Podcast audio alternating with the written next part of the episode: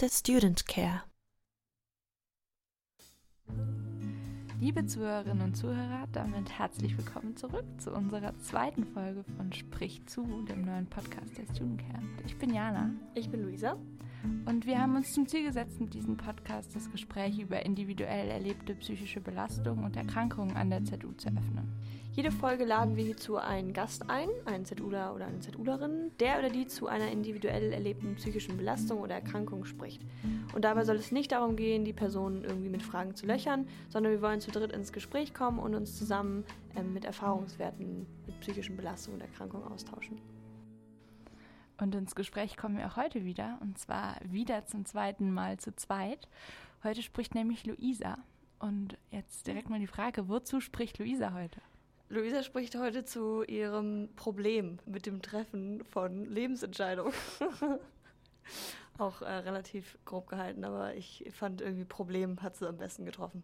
Ja, weil wir das letztes Mal schon so gemacht haben, wer ich bin. Jetzt die Frage, wer bist du denn? Weil das wissen wir bis jetzt ja noch gar nicht. Stimmt. Ich bin Luisa. Ich äh, willkommen jetzt ins äh, ja, sechste Semester. Krass, wir haben uns gerade darüber unterhalten, dass es irgendwie alles absurd ist, wie schnell das jetzt ging. Und ich studiere SPE. Ich komme aus dem schönen Hittfeld. Wo das ist, kann man googeln. Das ist nämlich ein Ort, der sich lohnt zu kennen. Und ja, das, das wären so die Eckdaten, die biografischen. Bist du jetzt darauf gekommen, darüber heute sprechen zu wollen? Was war für dich der Anlass eben über die, die Lebensentscheidungen? Ähm, ich glaube, dass das äh, ähnlich wie, wie bei dem Thema, wo wir letztes Mal darüber gesprochen haben, über ähm, ja, hast du Angst, in den Gefühlen relativiert zu werden, ähm, ist das, glaube ich, ein Ding, wo viele relaten können. Also so dieses Lebensentscheidungstreffen, was studiere ich, was will ich arbeiten, was will ich mit meinem Leben machen. Und dass da halt man, man da schnell in eine Druckposition kommt, gerade so nach der Schulzeit oder Thema Studienabbruch und so. Und ich glaube, dass es deswegen erstmal irgendwie halt relatable ist und gleichzeitig, ja, war das irgendwie für mich, ja, ne, wir haben den Podcast über psychische Belastung. Ich sag, wie es ist, es war tatsächlich eine psychische Belastung und genau, deswegen dachte ich, wäre das ganz passend, darüber zu erzählen. Und falls, oder weil du jetzt schon so meintest mit Studienabbruch und so, wie war das genau bei dir? Also, weil ich glaube tatsächlich jeder kennt das, aber es ist ja bei jedem auch ein bisschen anders und die Entscheidungen und die Gefühle, die man da trifft, sind andere. Magst du irgendwie ein bisschen darüber erzählen, wie sich das für dich genau angefühlt hat und was so deine Geschichte dahinter ist? Genau, also bei mir ging das los, ähm, oder das ganze Thema eigentlich, ganz klassisch wie bei allen, ähm, als die Schule vorbei war.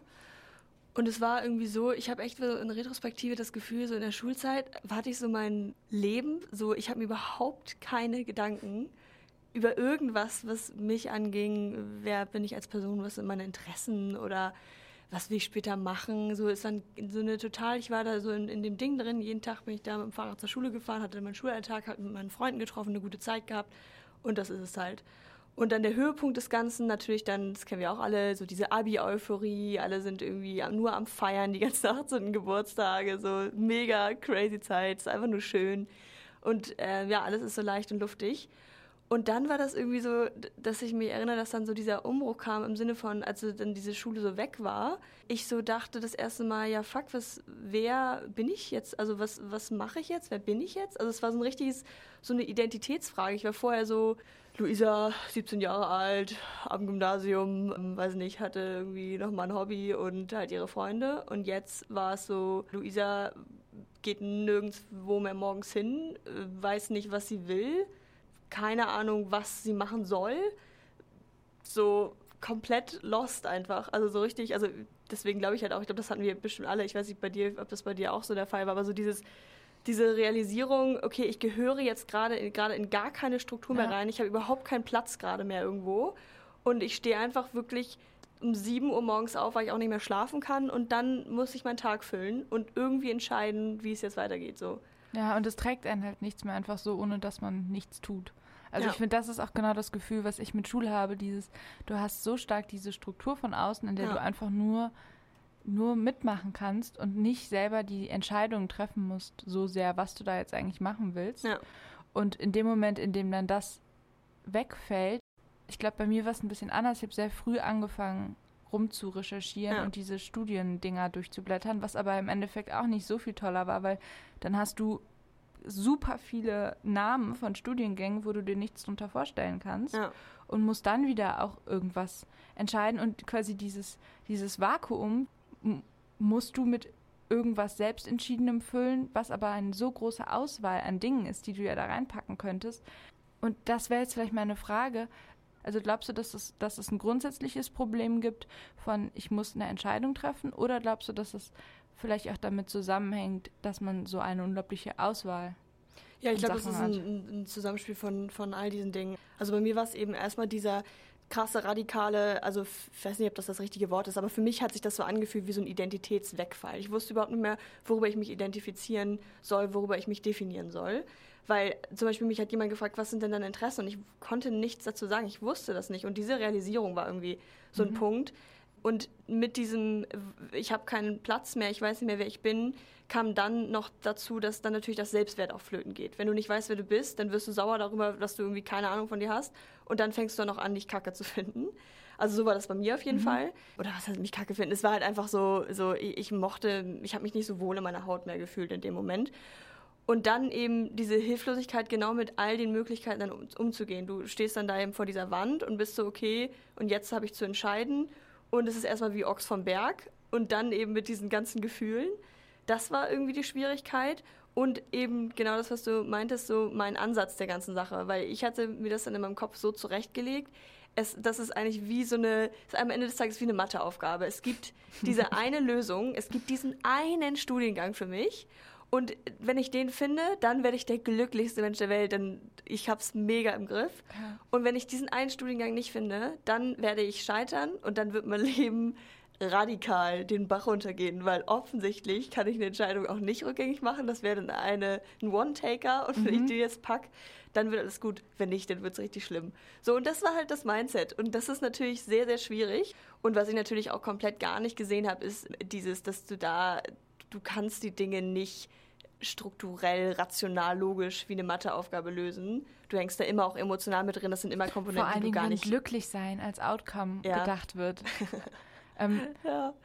ja. Darf ich kurz eine Zwischenfrage stellen? Ja. Hast du dich in dem Gefühl alleine gefühlt? Also wie ging es dein, deinem Umfeld? Weil du hast es ja eben so beschrieben, dass du quasi in der Schule in diesem, in diesem Verbund auch drin ja. warst. Und woher kam dieses Mindset von dem One-Take? Also hast du das Gefühl, dass das irgendwie in deinem Umfeld so, so das Bild war von, man muss jetzt diese Entscheidungen treffen und davon hängt das alles ab. Ja, ich hatte das Gefühl, dass es halt, also wahrscheinlich war das ja auch nicht so. Das ist ja auch dann, man ist dann ja so in seinem eigenen, in seinem eigenen Film und man merkt wahrscheinlich dann viel weniger, dass anderen das auch ähnlich schwer fällt oder vielleicht ansatzweise ähnliche Probleme haben oder vielleicht auch andere Probleme.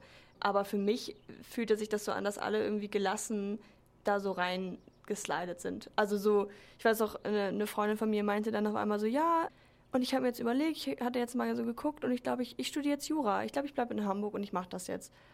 Und so hat sich das für mich angefühlt, dass das bei allen sich so fügte und alle so diese Gelassenheit hatten und auch alle nicht so, überhaupt nicht so in diese komische Identitätskrise und, naja, Identitätskrise ist ein großes Wort, in diesen Identitätsproblematik reingefallen sind. So, das, das war das. Und deswegen habe ich mich natürlich super allein gefühlt und habe auch immer so gefragt, wie macht ihr das denn? Ich ja. habe offen die Frage gestellt, wie kriegt ihr das hin? So, hä?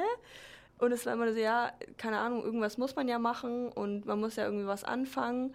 Und ich habe auch oft gehört, so dein Problem ist, dass du irgendwie die ganze Zeit nur recherchierst und guckst und guckst und du machst nichts. Und das habe ich damals immer nicht verstanden, weil ich so dachte, ja, mein Gott, aber ich muss doch erstmal was haben, bevor ich was machen kann. Und wenn ich alles blöd finde, weil das kommt ja natürlich dann auch noch da drauf. Ich weiß nicht, das kennen bestimmt auch viele, diese klassischen, das ist vielleicht jetzt auch für dich so mhm. Masterstudiengang-Recherchen.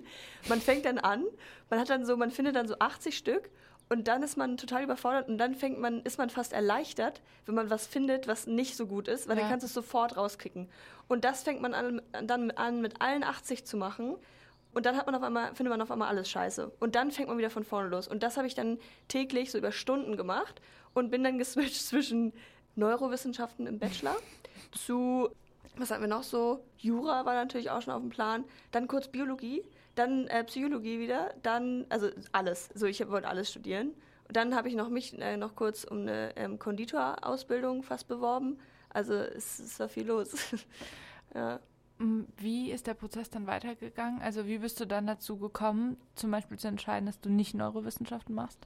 Also ich habe da echt, wenn man sich das mal so überlegt, das war eigentlich so, also für mich jetzt immerhin echt absurd. Also ich habe wirklich diese Mathe Aufgabe bin ich angegangen, als gäbe es keinen Morgen. Ich habe mit unterschiedlichsten Berufstätigen gesprochen. Ich habe ein Berufscoaching gemacht. Ich habe ultra viele Praktika gemacht. Also ich habe wirklich versucht, irgendwie mit meinen Pro-Kontra-Listen da mich durchzuhacken.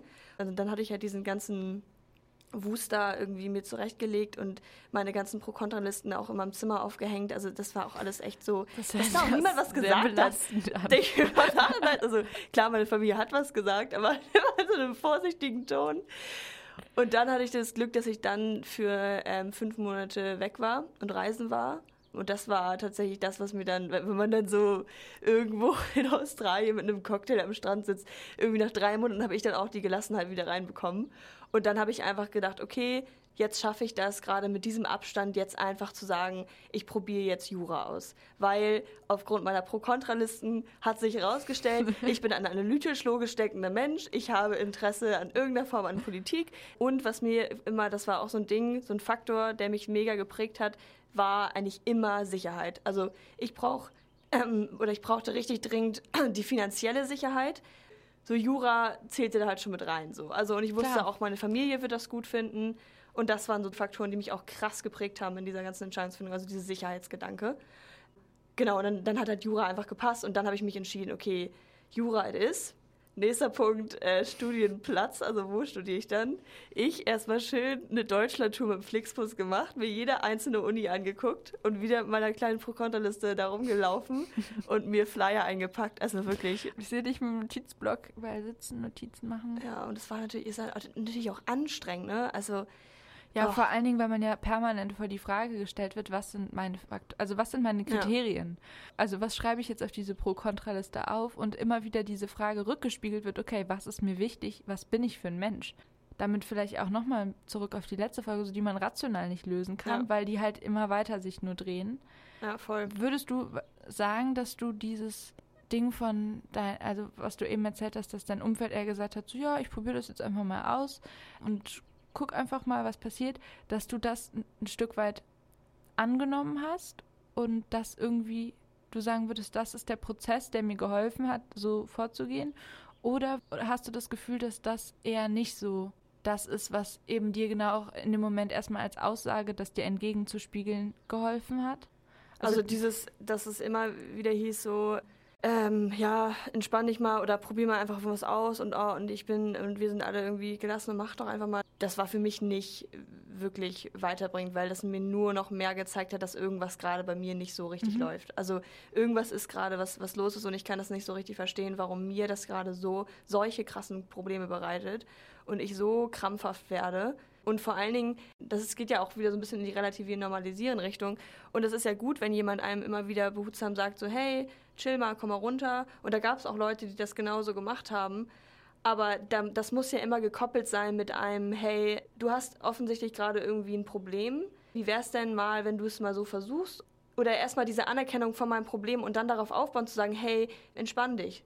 Und nicht ein, ähm, ich höre dir eigentlich gar nicht zu und merke nur irgendwie, was denn eigentlich dein Problem, was geht denn bei so dir rum, ab? Ja. So, äh, mach doch einfach mal.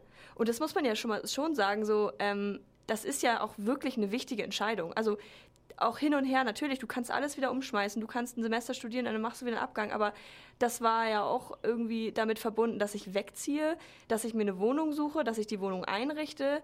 Ähm, ich war damals 17 so, also ja. das ist ja schon auch ein, ein Schritt. Ob du und das jetzt ist Lebenszeit, also es ja. prägt dich ja auch, das, womit ja. du dich dann und natürlich hat doch auch jeder den Anspruch eigentlich, also vielleicht bin ich da auch immer noch in meinem Denken gefangen, den richtigen Studiengang zu finden. Also niemand hat doch Bock jetzt zu sagen, jo, ich ziehe jetzt irgendwie sechs Stunden weit weg und Mai, dann ziehe ich halt wieder um. Wäre schon schön, wenn das das Richtige ist.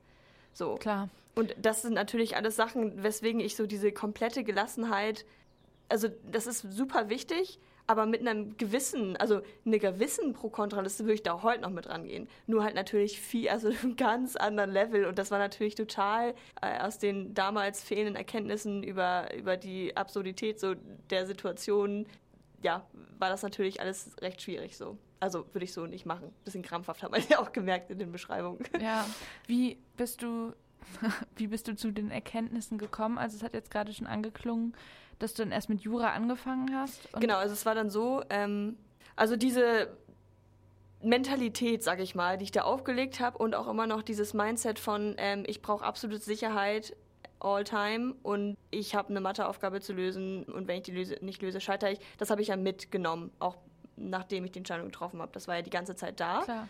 Und ich habe mich dann nach meiner wunderbaren Deutschland-Unitour, die übrigens auch ganz schön war. Deutschland hat schöne Ecken und ich habe jetzt sehr viele Städte gesehen. und ich habe Jogi Löw in Freiburg gesehen. Das möchte ich aber ganz kurz als Anekdote noch mit reinwerfen. Ja. Also es hat sich gelohnt. Habe ich mich dann für ähm, Passau entschieden und wollte in Passau Jura studieren. Das war dann eben auch von Hüttfeld, äh, sechs Stunden weg. Und das war dann eben auch, dann auch so ein Step so, also nicht so ohne, aber irgendwie hatte ich da auch Bock drauf. Man will ja auch mal rauskommen dann. Und dann habe ich halt angefangen so, und dann natürlich, wenn man dann mit solchen hohen Erwartungen so eine Entscheidung trifft und dann doch noch denkt, man hat die, das Rätsel gelöst, wenn es dann nicht sofort super ist, ist das Rätsel halt nicht gelöst und man hat die falsche Variable eingesetzt und ja. dann muss man eigentlich nochmal von vorne anfangen. Dann kommt halt wieder so, also dann ist halt dieses, oh Gott, was passiert hier gerade? Und dann habe ich mich halt da, ähm, also ich hatte halt so die klassischen Dinge, so das erste Mal alleine wohnen. Ich habe dann alleine in einem Studentenwohnheim gewohnt. Ähm, hatte da jetzt im Studentenwohnheim auch nicht so richtig Leute, weil das hat nicht so geweibt. Und auch generell der ganze Ersti-Kontext, die 80 Kaffeegespräche, na, wo kommst du her, cool. Ja. Du hast keine wirklichen Kontakte.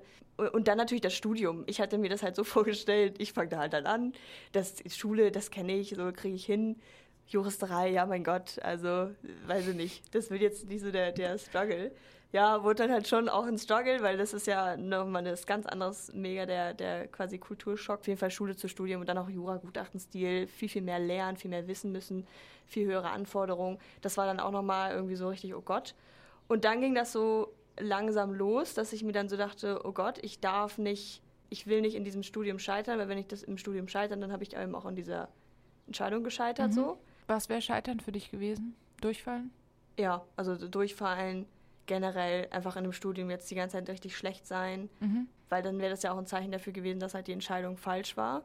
Und gleichzeitig war ich mir dann auch nicht sicher, äh, ist das jetzt so? Also ist das jetzt so das Leben, dass man eigentlich das, was man macht, nicht so cool findet? Also ich habe es ja nicht gehasst wie die Pest, aber ich hatte halt, ich mochte es halt nicht. Also mir hat es halt keinen Spaß gemacht in dem Sinne.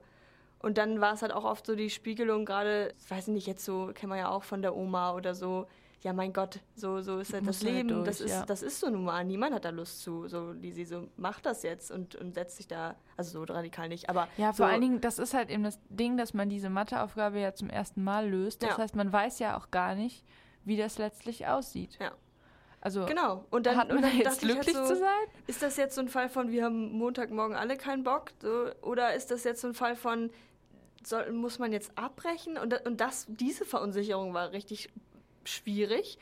Und dann hat sich ja darauf, weil ich eigentlich, eigentlich fand ich es richtig, richtig blöd. Ich habe es halt nur nicht so richtig greifen können. Und ich habe mich halt immer vor dieser Angst, in diesem Studium auch leistungstechnisch zu scheitern, immer wieder an den Schreibtisch so geprügelt. gekämpft. Ja.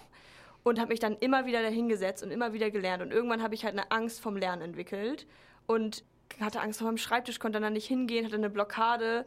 Das war natürlich ganz, ganz blöd, weil du dann ja gar nicht mehr, also dann verstärkt sich ja auch die Angst zu scheitern nur noch mehr und die ja. Angst, also es ist ein, ein schlimmes Wechselspiel und gleichzeitig war es dann halt so, okay, also der Ausweg aus dieser Spirale wäre jetzt dann abzubrechen. So, dann natürlich wieder dieses krasse Sicherheitsbedürfnis, so, oh Gott, oh Gott, wenn ich jetzt abbreche, schlimme Entscheidung, das ist ganz schlecht für meine generelle Sicherheit und auch diese Angst, wieder in diesen Vor Zustand davor zu kommen, von wegen, dann hast du wieder nichts, dann liegst du wieder orientierungslos in deinem Kinderzimmer in Hitfeld, ja. alle deine Freunde sind schon weiter, studieren schon was und dann sitzt du da wieder. Und das war dann auch so ein Zustand, so eine Angst, wo ich dachte, das kann ich auch nicht machen. Und dann habe ich einfach gedacht, okay, das ist jetzt wohl mein Leben. Das, da muss ich mich jetzt abfinden. Ich werde jetzt einfach unglücklich sein, genau. An welchem Zeitpunkt war das? Also wann hast du entschieden, dass du dann einfach, das war, einfach unglücklich bist? Das kann ich tatsächlich sogar ganz gut auf eine Situation zurückführen. Da bin ich nämlich noch krank geworden, wo man sich auch so denkt, doofer Zeitpunkt. Und naja, dann, dein Körper sagt dir, genau, also Hallo. Also, du denkst dir, du war Zeit, und dein ja. Körper ist so, yo, Alter, kannst du vielleicht mal irgendwie ganz kurz innehalten? Und dann lag ich äh, mit richtig hohem Fieber im Bett, konnte halt aber nicht im Bett liegen und bin dann mit Fieber an den Schreibtisch gegangen und bin dann, ich weiß auch nicht so ganz genau, was da, ob das, ob ich eingeschlafen bin oder nicht. Auf jeden Fall war ich auf einmal weg und bin dann wieder aufgewacht aus dieser Trance, habe auch diese Sternchen gesehen, die man ja beim Fieber dann manchmal sieht. Ja. Und das Einzige, was ich dachte, war so, ja, äh, jetzt, äh, fuck, jetzt habe ich hier zehn Minuten verschwendet. Ey, du bist so dumm. Jetzt setzt du dich hier hin und machst weiter. Und dann habe ich es nämlich geschafft und danach ging es mir nämlich ganz gut. Und dann dachte ich mir so, ah, okay, also das geht dann schon. Also man kann dann schon äh, die 38 Grad oder weiß ich nicht was, äh, Fieber überwinden. und man muss dann halt einfach ein bisschen hart mit sich sein, dann geht das auch. Toll. Und jetzt kannst du dir auch einen richtig schönen Abend machen um 21 Uhr. So, yay. Das hört sich sehr gewaltvoll an. Genau, und das war eben auch so, also man, weißt du, im Nachhinein möchte ich mir einfach echt mit einer Decke in den Arm nehmen und sagen, hey, alles gut, geh mal irgendwie schön ins Kino oder so. Ja. Und da hatte ich das eben nicht so drin. Grund mit war eben auch diese ganze Selbstwertgeschichte dann so, wenn du dann so böse die ganze Zeit auf dich bist, weil du dich so, so dahin drängst, du musst lernen und du darfst nicht scheitern und du darfst diese Angst nicht haben und du musst dich mit diesem Leben arrangieren, dann fängst du ja an, dich selbst, also wenn du die ganze Zeit wütend auf dich bist, dann gönnst du dir ja auch nichts mehr. Also dann, dann bist du halt eher so ein bisschen einfach so ein Objekt deiner eigenen Versklavung. Also ja. das so fühlte sich das so ein bisschen an. Irgendwas musste ich immer halt an den Schreibtisch drängen. Wie lange hattest du da schon studiert? Ich glaube, ein, anderthalb Semester, zwei Semester irgendwie so. Und wann hast du dann letztlich, ich spoilere es jetzt ein bisschen, äh, wenn Luisa hier ist, dann wissen wir ja schon alle, dass sie letztlich das geändert hat. Aber wie lange hat es dann noch gedauert? Also als ich glaube so, das waren danach noch so, äh, ich habe vier Semester insgesamt studiert, also noch drei Semester. Das sind halt ja. anderthalb Jahre. Ja. Und ich meine, am Ende hat sie das gezogen seit, ähm, seit Abi, also dann nochmal äh, anderthalb Jahre drauf. Das ist schon. Es ist ja am Ende des Tages ist es ja gar nicht lang, aber irgendwie. Ja, aber trotzdem, es ist schon lang. Also. Also es war schon irgendwie für mich jetzt auf meine 22 äh, Jahre schon so eine richtig kleine Phase da drin, die, ja, die einfach dann entsprechend schwierig war. Wir haben ja eben schon kurz über das Scheitern so geredet, aber du hast diese Rechnung durchgeführt. Ja. Und du hast versucht, es zu optimieren. Und im Endeffekt bist du ja quasi mit deiner Rechnung gescheitert. Also deine Rechnung ist ja nicht aufgegangen. Wenn ich mich da reindenke oder mir das vorstelle, glaube ich, auch dieses Misstrauen mir selber gegenüber hätte, dass ich eben mein, also an meine Rechenfähigkeiten. Also es ist ja dann nicht nur der, der Outcome, wo ich im Endeffekt gescheitert bin, sondern es ist ja auch der Prozess, wo ich irgendwie dann anfangen muss zu denken, okay, ja. Was ist da, was habe ich da eigentlich gemacht? Ja, voll. Also es, ist, es war einfach erstmal die Überforderung und nicht und komplette Hilflosigkeit. Und das ist so ein Gefühl, was ich jetzt auch erst da das erste Mal so kennengelernt habe. Dieses, diese komplette gefühlte, ganz wichtig, gefühlte Ausweglosigkeit. Du denkst einfach, es wird nie wieder gut. Du wirst für immer in diesem Zustand bleiben und nur unglücklich sein und orientierungslos sein und einfach fallen. Du hast nichts mehr, was dich auffängt. So hat sich das irgendwie angefühlt. Du hast nichts mehr, was dich irgendwie hält, sondern du bist einfach nur da für immer. Das ist das eine. Ja, auch schön, ja. Mhm. Und das andere ist eben diese ständige Selbstinfragestellung. Du hast immer alles lösen können mit dieser rationalen, Herangehensweise. Und ja, und dann ergibt sich das eben noch on top, dass du dann anfängst, an deinen Fähigkeiten oder an deinem ganzen Weltbild ja zu zweifeln, weil du es auch dir selbst zuzurechnen hast. Du selbst hast, hast es halt nicht hingekriegt. Ja. Was natürlich auch nicht gut fürs Selbstwert ist. Du hast eben gesagt, dass du schon immer noch mit Pro-Kontra-Listen ja. an viele Dinge rangehst, aber würdest du sagen, dass sich da quasi in der Zusammenstellung der Faktoren etwas grundlegend verändert hat, was ja. du quasi, was danach passiert ist, ist, dass ich gemerkt habe, dass dann irgendwann der Punkt kam, wo sich dieses, dieses, diese Eigenversklavung nicht mehr nur auf das Studium bezogen hat, sondern auf das ganze Leben. Ich, ich habe mir einfach so gesagt, du darfst dir jetzt auch nichts mehr gönnen. Das ging dann natürlich um Essen. Also ich sage natürlich, weil ich von Freundinnen weiß, die in ähnliche ähm, Konflikte geraten sind mit diesem Problem des Selbstwerts, dass du dann anfängst zu sagen, ja. jetzt darfst du nicht mehr essen. Oder auch mit Geld. Also du darfst nicht mehr ins Kino gehen, weil das kostet Geld. Du darfst nicht mehr dich mit Freunden treffen. Du darfst das alles nicht.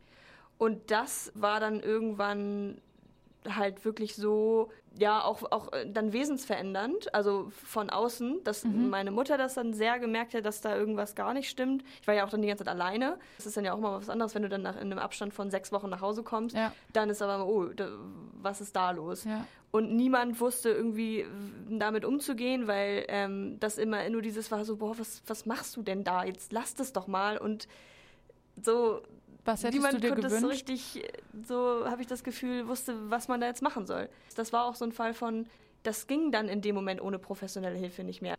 Aber was mir da immer am meisten gut getan hat, war in, in dem Moment wirklich einfach nur ähm, Verständnis zeigen. Also, weil das Lösungsorientierte brachte irgendwie nichts, hatte ich das Gefühl, weil ich da irgendwie sofort zugemacht habe und auch sofort Angst bekommen habe, wenn jemand versucht hat, mir eine Lösung vorzuschlagen.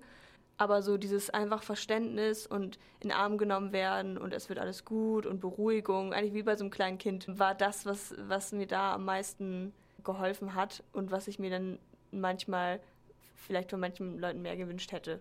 So.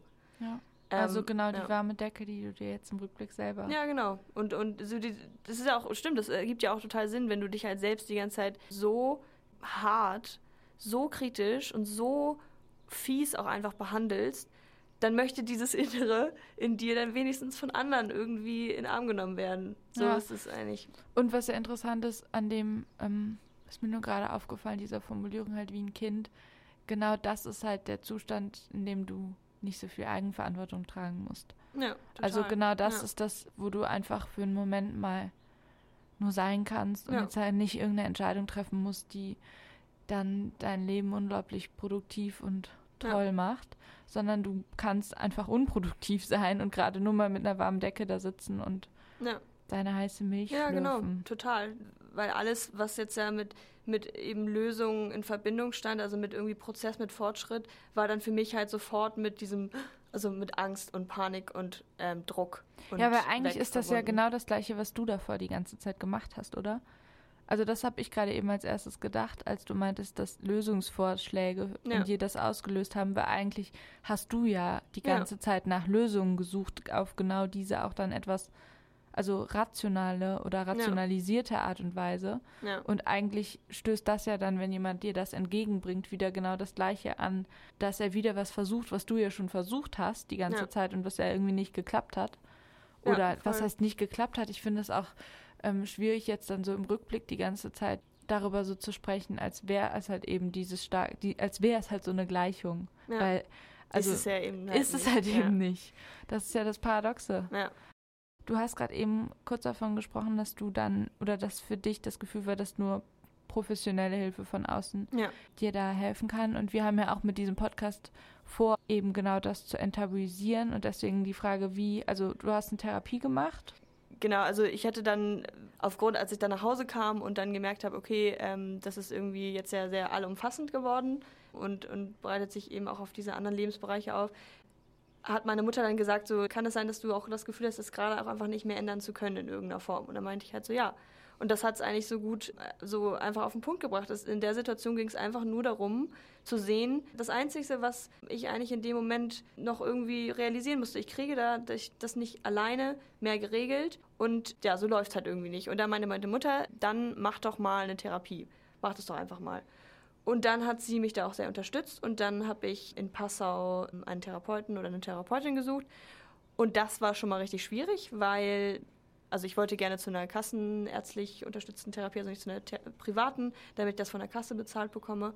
Und rar gesät, beziehungsweise noch nicht mal rar gesät, aber auf jeden Fall sehr, sehr schwierig erreichbar ja. mit Wartelisten, ja. sechs Monate, ein Jahr und so weiter. Und das ist dann ja auch irgendwie schwierig. Bin ich zu fünf verschiedenen, glaube ich, am Ende gegangen und jedes Mal erzählst du, hast du dann diese erste Session, was irgendwie ja voll die Überwindung ist, weil das ist ja auch ein fremder Mensch und das ist ja irgendwie voll der Angang und du willst dich, also das, da geht man ja auch noch nicht über irgendwie in, in die Arbeit, sage ich jetzt mal. Und das war dann natürlich ein bisschen ungünstig, aber am Ende hatte ich dann, habe ich dann einen gefunden und das ging dann auch, sogar hatte ich sehr, sehr großes Glück, relativ schnell. Es war jetzt irgendwie ein Prozess von, ich glaube, einem Monat oder so, also wirklich richtig Glück gehabt. Also ich habe eine, um das ähm, so ein bisschen in den Kontext zu setzen, das war dann eine, angelegt auf eine Kurzzeittherapie. Das sind dann zwölf Sitzungen und dann hat man am Anfang fünf, glaube ich, vielleicht ist es auch vier, auf jeden Fall sowas um den Dreh, so Probesitzungen, wo man eher schaut, ob das auch wirklich passt, weil das ja von beiden Seiten auch irgendwie menschlich passen muss oder von der, von der Arbeitsweise. Saßt du da dann wieder mit deiner inneren Checkliste? Da tatsächlich nicht. Das ist eigentlich interessant. Da saß ja. ich nicht. Weil, also erstmal hatte ich überhaupt keine Auswahl. So. Und es war einfach so, dass ich, glaube ich, auch Glück hatte, dass das gleich, also mit, mit dem Therapeuten, den ich dann hatte, sehr gut gepasst hat in dem Sinne, dass ich mich einfach wohlgefühlt habe. Und, ich, und das war vielleicht auch mein Glück, dass ich überhaupt keine Ahnung von Therapie hatte und deswegen nicht wusste, wie das jetzt irgendwie besser oder schlechter sein könnte, rational. Und dadurch, dass es sich einfach in dem Moment gut angefühlt hat, war das dann für mich so quasi in Ordnung. Und dann brauchte man noch eine Überweisung, ist das, glaube ich. Auf jeden Fall muss man noch mal zum Hausarzt. Das ist aber auch eine Sache von ein paar Minuten, also war es bei mir. Dann hieß es einfach, ja, ähm, schön, dass Sie wen gefunden haben. Worum geht es denn? Ja, dann habe ich einfach gesagt, Studienstress, hat sie das in den Zettel eingetragen und dann schau. Ja, also so viel so ein bisschen zu dem Ablauf, weil ähm, ich weiß noch, dass ich das einfach davon keine Ahnung hatte und irgendwie gar nicht wusste, wie das läuft. Genau, und dann muss ich sagen, also das ist ja auch wichtig, nochmal in Kontext zu setzen. Ich hatte ja eine psychische Belastungssituation, mhm. die dadurch zu lösen ist, dass ich neue Impulse brauchte, an meinem Selbstwert arbeiten musste und solche Dinge. Und es ging halt über zwölf Wochen. Und das ist, glaube ich, wichtig, um zu verstehen, was das jetzt für eine, für eine Therapieerfahrung war. Ja. So habe ich halt meine, ich nenne es auch bewusst kleine Therapieerfahrung in meiner, was waren das, drei Jahre Belastungssituation empfunden. Also einfach so ein bisschen ähm, tatsächlich in dem Fall zu relativieren, also in die Relation zu setzen, dass Therapie ein sehr, sehr breites Feld ist und dass ich nur über meine kleine Erfahrung hier reden kann, die ich gemacht habe. Was ja generell die, also der Anspruch unseres Podcasts nur ist, wie wir auch schon gesagt haben. Absolut. ich meine jetzt nur zum Beispiel, weißt du, ich habe überhaupt keinen Plan, wie das ist, wenn ich mit einer psychischen Erkrankung, mit ja. einer Depression zum Therapeuten gehe und da eine Langzeittherapie reingehe und was das für Erfahrungen sind und wie, wie das ist, kann ich halt einfach 0,0 ja. in irgendeiner Form einschätzen. Und es ist mir nur wichtig, das zu sagen. Hier geht es gerade um eine Kurzzeittherapie, zwölf Wochen, Probleme mit äh, Studienentscheidungen. So. Ja. Genau. Und ich kann sagen, ich habe diese Erfahrung als so unglaublich positiv empfunden. Und ich bin so, so froh, wirklich, dass ich das gemacht habe. Weil ich, wenn ich das nicht gemacht hätte, weiß ich nicht, was da noch passiert wäre. Keine Ahnung, vielleicht hätte ich es auch irgendwie noch allein hingekriegt. Aber ich, es war einfach so eine große, große Hilfe. Und das ist wirklich schön.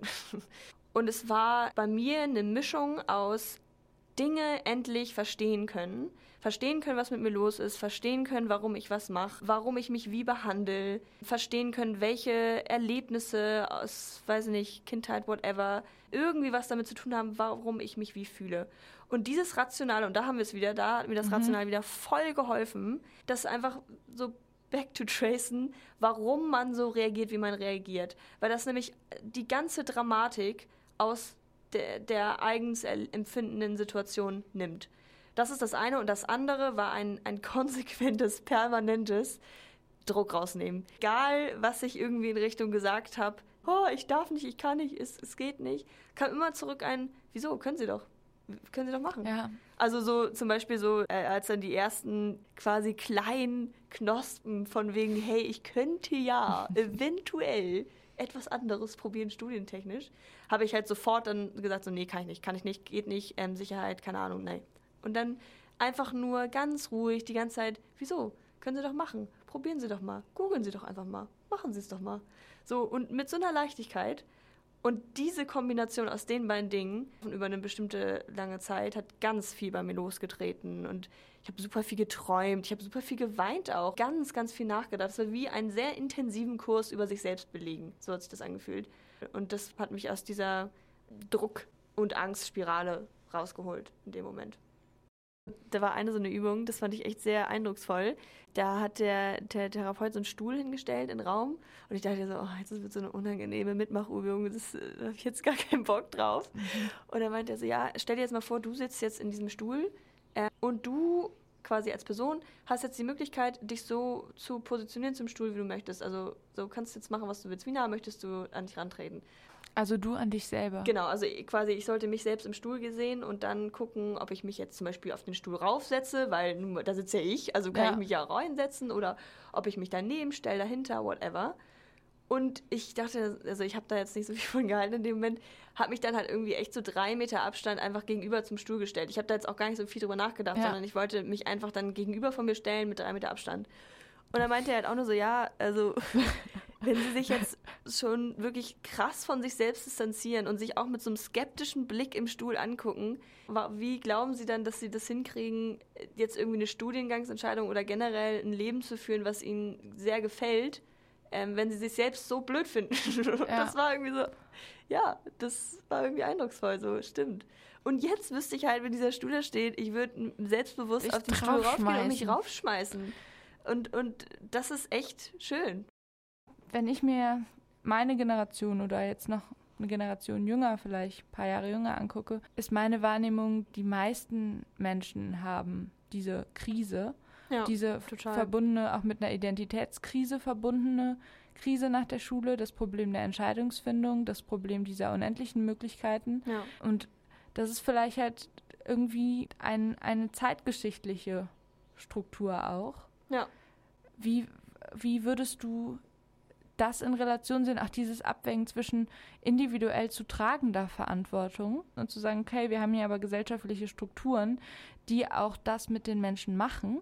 Dann die Frage, die ich in Bezug dazu natürlich spannend finde, aus einer in Anführungsstrichen akademisch-wissenschaftlichen Perspektive, wie würdest du sagen, ähm, hat dich das halt diese Erfahrung geprägt, sodass du dich damit jetzt auch theoretisch auseinandersetzt? Weil das kennen wir natürlich alle. Die Themen, die uns persönlich beschäftigen, sind ja auch die Themen, über die man dann schneller mal eine Hausarbeit schreibt. Ja, voll. Also vielleicht zu dem zweiten, weil das irgendwie schnell abzuhaken ist. Ich habe das erste Mal, also ich habe an, an der Uni Passau dann ähm, irgendwann mich auch mal getraut, in eine Soziologie-Vorlesung zu gehen. Und die erste Vorlesung, die ich jemals in Soziologie besucht war, war Individualisierungsthese von Ulrich Beck. Das finde ich auch im Nachhinein so witzig, weil ich bin halt fern von Geisteswissenschaften aufgewachsen. Ich habe keine Ahnung von Politik gehabt. Ich wusste nicht, was Soziologie ist, geschweige denn Sozialanthropologie, wo ich jetzt im Moment ein bisschen drin bin. Und auf einmal sitze ich dann da und hatte das vorher gegoogelt und war so, ja, ich gehe da jetzt einfach mal hin. Und dann sitzt der Typ da und erzählt mir halt eigentlich basically, ähm, was mein, also was ich so habe. Also eben diese, dieses Problem der du musst für dein Leben Eigenverantwortung übernehmen. Ähm, es gibt keine sozialen Kategorien mehr, an denen du dich irgendwie extern sagen kannst, ja, deswegen kann ich das nicht machen, sondern du stehst vor einer Wand an Möglichkeiten und alles, was du nicht wählst, hast du selbst zu verantworten, alles, was ja. du wählst, hast du selbst zu verantworten. Und dass das eben diesen Scheiterungsdruck auslöst. Und da, da habe ich mich natürlich sehr drin wiedergefunden, habe das alles aufgeschrieben und war so, wow und toll. Und das war auch so ein bisschen mein Einstieg tatsächlich, warum ich mal mich getraut habe, dann auch zu googeln nach, nach Studiengängen in die Richtung deswegen glaube ich natürlich, ich glaube, das ist auch so ein bisschen das äh, Psychologie-Studiumsphänomen, dass viele Psychologie studieren, wenn sie selbst, hm, nicht, nicht alle natürlich, ne, aber viele, es gibt welche, ich kenne auch welche, die, die selbst psychische Probleme haben und so versuchen, das besser nachzuvollziehen. Und ich glaube, das ist ganz ehrlich bei mir auch gerade der Fall. Also in dem Sinne ein Fall, dass es einfach so nah an mir dran ist, dass ich das super faszinierend finde und spannend finde und auch echt wichtig finde. Es ist doch schon ein Ding, dass das was ist, was mich jetzt in dieser persönlichen problematischen Zeit so heftig geprägt hat, hat und ich 0,0 in irgendeiner Form Ahnung davon hatte, was mich da prägt. Ja. Und ich habe es ja gerade gesagt, die Therapieerfahrung hat mir so unter anderem so gut getan, weil ich endlich verstanden habe, was mit mir passiert, was mit mir los ist. So, und das ist natürlich nicht auf dieser so soziologischen Ebene. Und dann denke ich mir so, ist es doch total wichtig, mehr, viel, viel mehr Aufklärung zu schaffen, auch auf dieser sozialen Faktorenebene, weil das ja kollektiv Menschen in so einen Zustand bringt. Aber, Aber glaubst du, das also, hilft den Menschen? Genau, das würde ich jetzt eben ja. noch weiterführen, was mir auch ganz wichtig ist dabei zu sagen. Das ist ja nie nur das. Also es sind nie nur die sozialen Faktoren, die einen dahin bringen. Bei mir waren das auch total meine ganz eigenen biografischen Geschichten. Ja. So zum Beispiel, ich habe früh Erfahrungen mit Verlust gemacht. Und natürlich, wenn du früh jemanden sehr eng verlierst, dann hast du auch ein sehr, sehr großes Sicherheitsbedürfnis. Ergo, das spiegelt sich dann natürlich auch wieder in so einer Krise. Klar. Und man kann niemals sagen, ja, hier guck dir mal die Individualisierungsthese an, dann weißt du, was mit dir ist, ergo, dann hat es dir besser zu gehen. Aber ich finde schon, dass das ein wichtiger erster Schritt wäre, um überhaupt, das ist ja schon ein Unterschied auch in den Generationen. Und ich weiß nicht, ob das bei dir anders ist, aber mir hat das in dem Moment wenigstens einen kleinen Aha-Moment gegeben und so, einen kleinen, so eine kleine Kontexteinordnung, so, ah, wo bin ich hier gerade? Und ja, oder es gibt noch andere Gründe als meine ähm, eigene Biografie, warum ich jetzt gerade einfach ein bisschen Schwierigkeiten habe. Ja, weil dann genau der Mechanismus, der eigentlich angestoßen wird, ist, ich habe die Verantwortung zu tragen, also bin ich persönlich gescheitert. Ja. Und in dem Moment, in dem ich sehe, okay, es geht vielleicht erstens nicht nur mir so, zweitens kann ich jetzt meine Erfahrung nicht mit der meiner Mutter eins zu eins vergleichen, ja. komme ich aus diesem Modus der Schuldzuschreibung und auch das sind ja auch die Prozesse, die du eben so ein bisschen beschrieben hast, dieses wie du hart gesagt hast, sich selber versklaven ja. und dieses Bestrafen und dieses Disziplin und dann funktioniert das schon wieder. Ja. Meine Vermutung wäre, dass man dann darin vielleicht auch ein bisschen da rauskommt, indem man merkt, okay, das ist jetzt nicht nur meine eigene Schuld, ist nicht nur meine eigene Verantwortung, deswegen kann ich auch nicht mit dieser kompletten Härte gegen mich selber dagegen ja. vorgehen, weil das nicht nur mein individuelles Scheitern ist, ja, sondern stimmt. auch das, das ist sehr gut. Ja. ja, irgendwie eine Sache, die auf einer anderen Ebene auch stattfindet, was nicht bedeutet, dass ich diese Ebene dann lösen kann. Ja. Aber dass ich das annehmen kann, dass das gerade so ist und dann vielleicht darin finden, okay, dann funktioniert das vielleicht heute einfach anders. Also ja. vielleicht ist es für uns nicht mehr die Ausbildung und dann die 30 Jahre in dem einen Unternehmen. Das, das sind jetzt so Dinge, die die man ja schon so oft gehört hat, so die Arbeitswelt funktioniert halt jetzt ja. einfach anders und wir werden diese langen Anstellungen nicht genau, mehr haben. Genau, aber ich finde, aber man, man, vergisst doch dabei total, auf dieser äh, distanzierten Ebene spricht man darüber, aber man verliert doch voll oft den Bezug dazu, dass es einen ja auch prägt. Ja, und was das tatsächlich dann für einen bedeutet, genau. das auch anzuerkennen, ja. okay, ich muss jetzt auch nicht diese Entscheidung treffen, die mich die nächsten 30 Jahre tragen wird. Vielleicht muss man das einfach ein bisschen loslassen und einfach anerkennen, dass das vielleicht nicht mehr ja, und das ist natürlich, da wird es natürlich wieder schwierig, weil ich glaube halt, dass aus der Soziologie und auch aus den Erkenntnissen, die ich jetzt in der Therapie über mich selbst gemacht habe, kann ich jetzt oder habe ich gelernt zu identifizieren, womit ich überhaupt umzugehen habe. Also das ist so dieses, du kannst jetzt greifen, was Kräfte sind, die auf dich einwirken. Einmal aus deiner eigenen Vergangenheit und einmal dieses äh, eben gesellschaftliche Gedöns, dass du halt diese Wahlmöglichkeiten hast und damit überfordert bist und so weiter. Aber das ist ja auch wieder, wo wir letztes Mal darüber gesprochen haben, nur weil man etwas rational versteht, kann man es eben nicht emotional umsetzen. Und das ist eben dann der Punkt, wo man auch ganz klar sagen muss, da ist das Akademische und Soziologische alles schön und gut, aber das, das bringt in einem dem Punkt ja. nicht weiter. Und da ist es dann natürlich nochmal eine andere Ebene in der Therapie, auch diesen Prozess anzuregen. Aber nichtsdestotrotz, ich würde es zum Beispiel einfach schön finden, hätte mir das mal irgendjemand gesagt in der 11. Klasse. Hätte ich mal irgendeinen Kurs dazu gehabt. Vielleicht dann auch nicht mal auf dieser soziologischen Ebene, aber generell irgendeine Form von, von Unterstützung in die Richtung, wie man so was anzugehen hat, so Lebensentscheidungen treffen oder Studiumsentscheidungen treffen. Und, und Aber da glaubst ja alles du, da gibt es was, wie man das anzugehen hat? Also am Gym-Hit gab es da gar nichts zu. Da gab es irgendwie einmal ein Gespräch mit einer Dame vom Arbeitsamt, die dann mir so einen Zettel hingeschoben hat. Ja, hier, gucken Sie mal. Ja, danke, ciao. Ich kann dir gar nicht sagen, was ich mir inhaltlich gewünscht hätte, von einem, ja. zum Beispiel von einem Kurs in der Schule oder so. Und ich weiß auch ehrlich gesagt nicht, ob es mir jetzt äh, wirklich geholfen hätte. Das kann ich auch nicht wirklich sagen, weil, weil das dann bei mir schon wirklich sehr auch mit meinem eigenen Leben dann wieder zu tun hatte und eigenen Erfahrungen, die ich gemacht habe davor. Ja, das war so. auch meine Frage von, weil du meintest, dass es quasi wie so diese eine Lösung gibt oder dieses eine, ja. wie man das näher bringt. Und ich halt mich gefragt hat in dem Moment, ob das nicht wieder eine sehr gleichungsorientierte Herangehensweise ist im Sinne von, es gibt, es gibt diese Lösung, weil ich glaube, oder ich würde mich fragen, ob es die überhaupt gibt und ob das nicht ein so individueller Prozess ist, dass du natürlich versuchen kannst, da Menschen irgendwie was mit an die Hand zu geben, aber im Endeffekt alles, also ich habe auch mit irgendwelchen, keine Ahnung, so Tests, was man für Fähigkeiten hat und was man machen sollte. Ja, habe ich äh, auch bei, gemacht. Bei mir kommen dann raus Geisteswissenschaften. Bei mir kam so, raus äh, Denkmalpflegerin. Finde ich auch richtig gut. nee, also so, das hat mir überhaupt nichts gebracht. Und ich hätte es mir auch sparen können, weil ich wusste vorher schon, dass ich kein räumliches Vorstellungsvermögen habe und in Mathe nicht so gut bin. So. Das ist jetzt schon okay. Ja. Und deswegen ist diese die, diese Sache, die so banal ist, die einen dann so stört, wenn man es gesagt bekommt, so dieses, du musst es halt einfach mal ausprobieren, um zu merken, Voll, ob das ist. Ja. Das stimmt halt leider. Und ansonsten muss ich auch sagen, diese Erfahrung und vor allen Dingen eben die Therapieerfahrung und dieses ganze Verständnis über mich zu kriegen, das hat mir so viel gegeben. Ich bin so viel reflektierter. In, in Retrospektive äh, war das sehr, für mich sehr lehrreich, diese, diese zwei Jahre um das Ganze jetzt einfach nur quasi die Geschichte chronologisch zu Ende zu bringen. Lang, lang hat es gedauert. Irgendwann habe ich dann gepackt, hier mal mir die Zeppelin anzugucken. Auch wieder der gleiche Fehler. Ich komme im November an und denke, jetzt muss hier das Highlife laufen und es muss alles super werden. November in Friedrichshafen ist halt nicht schön. Ja, ähm, Highlife nicht so. Highlife nicht so. Also auch wieder ein Riesengezeter hin und her. Und irgendwann hatte ich dann meinen Ausvertrag und das war auch alles wieder alles schwierig und ich wusste es nicht und war das jetzt perfekt oder nicht. Ich habe mich da wieder in meinen eigenen Gedanken so ein bisschen gefangen genommen. Und dann hatte ich tatsächlich mein letztes Gespräch mit Professor Papenfuß und hat mir in dem Moment so total das Gefühl gegeben, obwohl er mich ja auch gar nicht kannte, dass ich wirklich an diese Uni gehen sollte. Also ich hatte irgendwie das Gefühl, hier gehöre ich vielleicht hin. So, willkommen bei den Sozialwissenschaftlern. So ganz, ganz kitschig ja. so ein bisschen. Aber es, das war es war auch ein bisschen kitsch für mich eben. Ich glaube um den Kitsch, weil der Kitsch ist das Gefühl. Ja. Ähm, und darum geht es, glaube ich, ja auch letztlich. Total. Und das war, und dann, also ich hätte es zum Beispiel auch nie gemacht, hätte ich das Stipendium nicht bekommen, hätte ich mich niemals getraut. Und dann dachte ich mir so, okay, ähm, jetzt kriegst du das irgendwie noch hin. Und dann weiß ich auch tatsächlich nicht, wie ich das dann eigentlich gemacht habe, da nochmal wegzuziehen und dann nach Friedrichshafen und dann, oh, es war alles auch ein Stress, aber es war absolut die richtige Entscheidung. Jeden Tag bin ich froh. Ich habe dann sofort gemerkt, so wie das ist, aha, ich, ich lese einen Text, der mich interessiert, das gibt es, wie toll.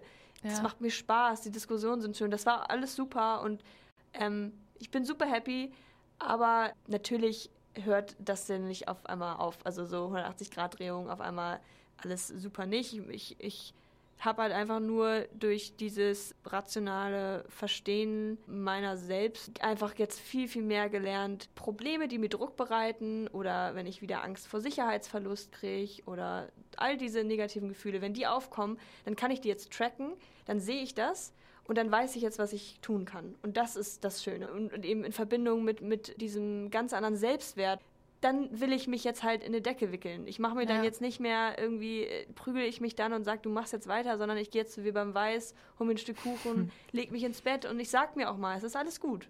Und das ist jetzt auch wieder eingeordnet in, es geht hier nicht um psychische Krankheiten, sondern es geht hier um Total. Man empfindet in dem Moment ja. eine Belastung, mit der man auch umgehen kann, weil es gibt eben auch die Momente, wo man ja. diesen Schritt, diese, äh, ich finde, man merkt das, wenn man diese Schritte gar nicht mehr vollziehen kann, ja. dann bringt es nicht wirklich was. Nee, total. Das ist äh, das zu sagen. Auf, auf, eigene, nur jetzt auf diese Gedankenmuster bezogen und losgelöst von einer psychischen Erkrankung auf jeden Fall. Und ja, was ich nur gerade so drüber nachdenke, bin eben auch gerade in der Situation, dass ich mit meiner Angst vor Sicherheitsverlust auch nicht konfrontiert bin, weil ich gerade in einem wunderbaren Studium bin, was mir gefällt. So, ja. und ich sehe jetzt schon, ich seit Semester zwei, ich gucke nicht, nicht so exzessiv nach Masterstudiengängen, aber ich weiß, dass ich diese Angst immer noch in mir drin habe, dass ich wieder in diese Orientierungslosigkeit komme und ich denke schon drüber nach und ja. das auch vermehrt. Und da kann ich jetzt natürlich super immer noch gegen angehen und, oder was heißt gegen angehen, aber damit halt umgehen, das ist vielleicht ein schöneres Wort. Aber ja, also das nur, um es zu sagen, dass es jetzt nicht so ein Fall ist von, oder Alles wow, ich einfach. bin wirklich gelöst von all meinen Zwängen, sondern dass es eben natürlich immer weitergeht und das ist, weiß man ja. Also wir werden oder blicken gespannt in die Zukunft, wie das wird, wenn du deine BA schreibst. Ich ja. glaube, dieses Mal hört ihr vielleicht die Vögel im Hintergrund. Nee, ich glaube auch dieses Mal nicht. Das hat man gehört, ja. Da legen sie richtig das Konzert ja. Ich würde sagen, ich haue ein Plädoyer für Welle 20 raus, die nämlich das ja alles super easy für uns möglich gemacht haben. Und ja, und da wollten wir uns auch nochmal richtig doll bedanken. Ja, richtig doll. Echt, also erstmal, ich weiß nicht, wer hier von Menschen, die zuhören, schon mal in den Welle 20 Räumen waren. Es ist wirklich richtig cool. Wir waren sehr impressed und sind hier sehr viel erstmal rumgelaufen. und das ist eben so toll, weil es so einfach geht. Also, falls ihr da draußen irgendwie nur im kleinsten entweder Bock auf Radio, Bock auf Podcast aufnehmen, über irgendwas sprechen, irgendwas machen habt, wendet euch einfach an Welle 20 und. Und los geht's einfach. Es wird möglich gemacht. Und es ist auch noch nicht mal schwer. Also ich dachte, also im Sinne von, von der Technik. Also von daher, Grüße gehen raus, auch an Welle 20 und vielen Dank nochmal für den Support. So, und ich würde sagen, damit gehen wir jetzt wieder richtig gemütlich am, am, am See zurück. Ja. Und du schreibst Bachelorarbeit und ich weiß ich auch noch nie, was ich mache. Ja. Machst du Stopp? jetzt wieder einschalten. Ja. Jetzt mach ich Stopp.